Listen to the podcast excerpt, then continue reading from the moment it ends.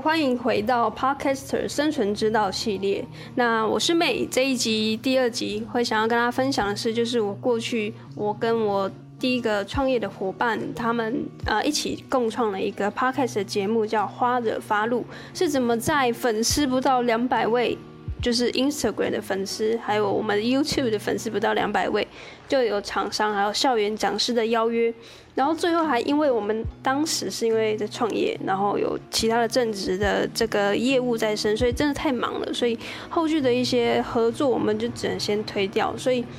我现在就会想要跟大家分享的是说，我们是怎么在这样的状况下呢，却有办法办到这个啊五位数的这个报酬。那这也是我觉得这一集节目最重要的地方，想要跟大家分享的是，我觉得大部分 podcast 的创作者经营的方向已经错误了，但是呢，大家还是非常努力的在经营节目。我觉得看着真的是有点于心不忍，因为我们在过去粉丝不到两百位的时候，我们去呃演讲啊，或者是跟商业合作的时候，其实台下的观众真的也没听过我们，但是呢，他们还是愿意花钱来听我们上课，所以这件事情就让我觉得说，其实。会不会过去我们在经营社群，或是我们在经营自己的个人品牌也好，或是艺人公司，甚至是你是自己是兼职在做 podcast 的这些创作者们，会不会其实大家都有点搞错方向了？就是嗯，大家不知道为什么要经营这个节目。就是如果你现在是一个 podcaster 的话，我想要请你先停下来思考一下，你经营这个节目一刚开始是为了什么？好，大部分人应该是说，哦，就是好玩啊，就是哎，这就是一个新的东西嘛，那我就想要进来啊，录个几集，然后我也没有想到接下来的方向。确实，我身边有很多的创作者都是这样，但是呢，你知道最后他们都去了哪里吗？最后他们就是离开了 podcast 的这个市场。那我觉得这是非常危险的一件事情，就是不是说这些创作者很危险，而是这个 podcast 市场很危险，就是因为大部分人进来录个十集、二十集，好，再三十集，就会觉得说啊没戏唱了，就觉得啊好像也不知道录这个要干嘛，呃，一玩也玩够了，我知道大家知道这怎么操作了，那我就想要去玩别的东西，我想要去玩 IG 了，我想要去经营 YouTube，然后呢，这个 podcast 的创作者就越来越少，越来越少，所以为什么我想要？开这个系列，然后甚至是我在九月二十三号会有一个线上说明会，会想要跟大家分享一下我这整个心路历程，是我自己是怎么看这个 podcast 的市场。所以，呃，先中间插播一下，如果你对于这个线上说明会有兴趣的话呢，就请你到这个节目的描述栏里面去有一个连接，呃，bit 点 ly 斜线 g e t n s c n o w。就是 b y t 点 l y 斜线 get n s c now，那这个连接进去之后呢，会有一个表格，就是你可以写一下你的 email 跟这个姓名，然后时间上线的时候呢，九月二十三号我就会用 email 通知你晚上九点。好，那呃，如果你有兴趣的话，要真的要去记得填写，不然你可能等下就忘记了。好，那接下来我就想要先跟大家分享一下我们第一个节目，就是我之前在跟创业的伙伴一起共同经营的节目，叫《花惹发露》。花是这个就是花草树木的花，惹是惹是生非的惹，发是发财的发，路是马路的路。所以估计听到现在的你，你可能觉得这是什么奇怪的节目，你听也没听过，对吧？我。就是要跟你说，就是真的没有人认识我们的状况下呢，我们却有办法做到这样的成绩，那才是最啊、我觉得最特别吧。然后也可以跟大家就是分享的一件事情。如果我今天没有粉丝，然后又没有流量，然后又没有赚钱，那那我当然没有办法站在这里跟你们讲这些有的没的。那我们这个节目其实也没什么太特别的一个经营，就是我们其实所谓的佛系经营，但是我们每一集都还是有会针对一个。主题去讲，我们会去分享我们的创业记录啊，我们的自我成长，还有我们对于这个社会事件的一些观察。就像夯不啷当录了一二十集，就有一个呃高雄的厂商找上我们，然后当时啊，我接到这个，因为我是窗口嘛，所以我就接到这个合作的时候呢，我就觉得很讶异，我想说，哎、这会不会是诈骗，还是什么广告讯息？然后我还就回信回得很小心，问他说，哎、这个是真的吗？是不是可以传你们的粉丝专业或是网站链接给我看一下？然后这个专员就是也很客气，跟我啊。介绍一下他们的高雄的厂商的名字，叫高雄好客。然后呢，他们是专门在开课的一个厂商，这样，然后是在四处这个网络上找讲师，合适的讲师来开课。那我看了一下，就觉得，哎、他好像是来真的哦。然后他还是真的加了我的 line，就是私 line 这样子。然后我们就私底下就把这个课程呃内容的大纲啊，还有流程都顺过一遍之后，我们就顺利的在这个二零二零年就是年底的时候开课了。啊、如果你有兴趣的话，可以上这个。呃，高雄好课的网站去看一下，就是我们有真的在上面成功开课，那这个报酬就非常的可观了，因为那个是一个呃一整天的工作坊，大概七到八个小时。那你知道一个讲师的这个讲师费呢，一个小时大概就是两千块左右，所以你可以换算一下。那我当初就非常好奇啊，就问这个专员说，哎，你怎么会想要约我们？因为我们的节目其实没有。用任何的专业的麦克风，我们就是直接对着这个电脑荧幕，三个人就是坐在荧幕前面去录的。没有买什么 Rode PodMic 啊，或者是什么 Blue Yeti 这种很高级的麦克风，根本没有。然后我们甚至没有什么录音室，我们常常在咖啡厅或者是呃，在一个密闭的空间就录了。我们甚至有一次在车上就录了。那我们甚至也不是什么公众人物，我们是 Nobody，我们没有什么资源跟人脉。然后刚才也说了嘛，我们 IG 也不到两百个人，然后下载的。收听数是不到五千的，那这个下载收听数应该有些人会比较模糊，我就拿一个对照的这个数字来跟大家对比一下，就是我们是五千哦，然后有一个节目叫吴淡如的人生实用商学院，吴淡如大家认识吧？一个作家，他的这个节目呢，他的收听数截至目前为止，我拿到最新的数字是一千六百万。一千六百万呢？你没有听错，我刚刚说我们只有五千，没有百万就是五千，所以我们连人家的这个车尾灯都追不上，但是我们却有办法得到这个厂商的邀约，所以我就很好奇问这个专员说，你怎么会看上我们？然后呢，这个专员给我的答案就非常的呃意外，让我意外。他说其实他就是不想要找这么有名的，然后他就是想要找找这种素人创作者，然后比较贴近这种。一般就是新人要进来的这个心理会比较清楚，说要怎么去经营一个节目。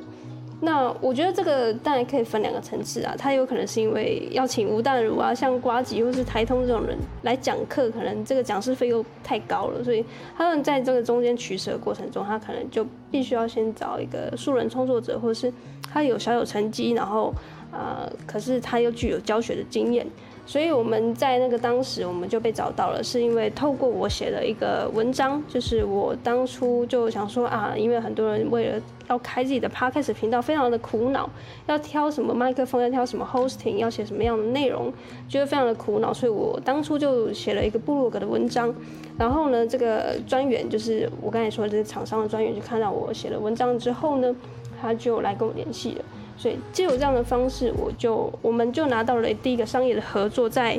没有任何的这个资源跟人脉，还有没有什么太多人认识我们状况之下，我们甚至没有什么专业的录音的这个音质，就拿下了这个邀约的合作。所以，我觉得如果我连我们这样子的一个等级都可以做到的事情呢，我觉得现在收听我的 podcast 节目的你们的创非常优秀创作者，我觉得你们一点可以。然后在第一次合作之后呢，就出乎意料的开始大名大放，就是呃，我们把这个成果上传到脸书之后，就很多的这种不同大大小小的这个老师啊，或者是这个校园的讲师的邀约就过来了。所以我想要借由这个亲身的例子跟大家分享说，其实你不用是什么很。呃，大的 IP 就是你不一定是要一千六百万个下载次数，或者是甚至你不需要到一万的下载次数，你可能就可以做到这件事情了。那为什么你不做呢？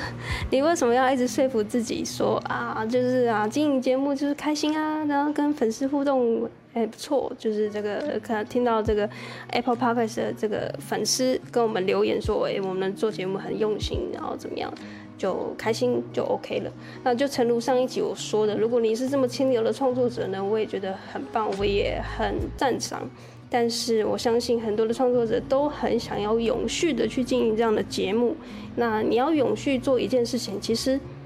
最大的一个痛点啊，就是你要去想办法去经营自己的商业模式。然后去想办法赚钱，哦，持续的让这件事情去滚动，那就有点像，因为我自己很喜欢听音乐嘛，所以我知道说很多独立音乐的这个创作者，他就是会最后会这个团会散掉，就是因为啊没有办法赚钱啊，因为人人气不够啊，因为没有太多人认识啊，因为没有商业公司在后面撑腰，没有经纪公司在旁边做宣传，所以最后就只好散掉，因为嗯没办法，没有人没有人知道怎么赚钱。所以我觉得这些创作者非常可惜，因为我自己也很喜欢听一些独立音乐，然后我听 podcast 的时候也很喜欢听一些比较没那么红，或者是他本身没有什么商业气息在身上，但是他非常有料的这些创作者，我特别的喜欢看他们，就是很如实的去分享他自己的一些所见所闻。那我觉得这些创作者我就特别的珍惜，所以我就跳出来跟大家说，哎，我可以帮大家建立这个商业模式。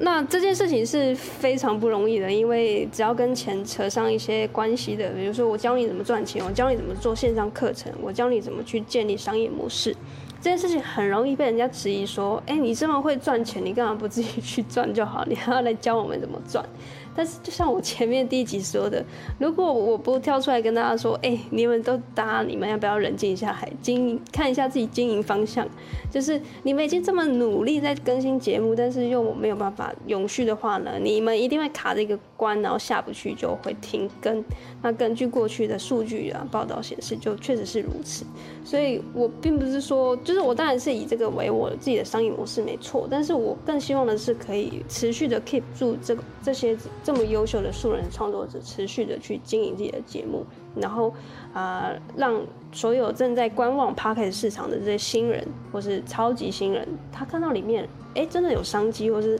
之后的年轻人，他想要以这个为自己的主业，就是当 YouTuber 或者是当 Podcaster，他会发现到，哎，里面有一些成功的这个案例，是素人创作者，不是那种粉丝，不是什么